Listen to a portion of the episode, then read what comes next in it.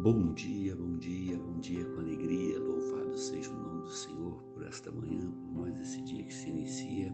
Que a graça do nosso bom Deus esteja com você, esteja com a sua família e que seu dia seja realmente abençoado em nome do Senhor Jesus. Que as pessoas possam olhar para mim, para você e ver que nós somos diferentes, porque nós somos filhos de Deus.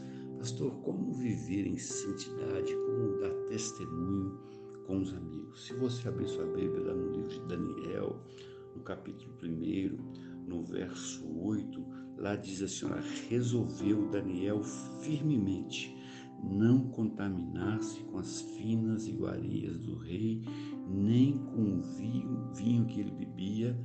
Então pediu ao chefe dos eunucos que lhe permitisse não contaminar. A decisão de contaminar, ela parte de mim, parte de você. A decisão de eu ter um dia abençoado parte de mim, parte de você. A decisão de eu tomar algumas posições parte de mim e parte de você. Sou eu, é você que vai dizer o que, que eu vou ser amanhã, o que, que eu vou fazer amanhã, como eu vou agir amanhã no meu local de trabalho, na minha escola,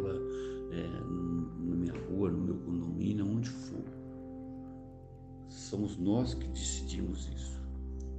E tem como você viver entre as pessoas, entre seus amigos, sem se contaminar. Basta você tomar uma decisão. Quando você toma essa decisão, tenha certeza que você vai fazer diferença na vida dessas pessoas. O que nós estamos precisando hoje é de cristãos fora das igrejas que façam a diferença. Fazer a diferença dentro da igreja é bom, é, mas não vai mudar muita coisa. Mas quando você faz essa diferença fora da igreja, aí sim. Então o que, é que nós vemos nesse texto aqui de Daniel? Nós vemos uma determinação de uma pessoa jovem em não se contaminar, desejando viver de acordo com seus princípios. Todos nós temos princípios quando nós aceitamos Jesus como nosso Salvador, nós temos conhecimento da palavra dele, nós temos princípios. Então nós devemos ter cuidado com palavras, com gestos, com vestimentas, que não vai nos levar a lugar nenhum. Não se esqueça de que o seu corpo ele é templo do Espírito Santo. Diz a Bíblia do Senhor em 1 Coríntios Acaso não sabeis que o vosso corpo é santuário do Espírito Santo, que está em vós, o qual tendes da parte de Deus, e que não sois de vós mesmos? Então eu e você, nós temos que ser esta pessoa no meio da multidão. Nós temos que ser essa pessoa fora da igreja, que tome a decisão de não se contaminar com as iguarias que o mundo nos oferece, com as iguarias que os nossos amigos nos oferecem, com as iguarias que a sociedade nos oferece. Porque o que mais a gente escuta, ah, pastor, é muito difícil ser crente nos dias de hoje. Sim, eu sei que é, mas não é impossível. Porque quando você toma a decisão de não se contaminar, como Daniel fez há milhões de anos atrás,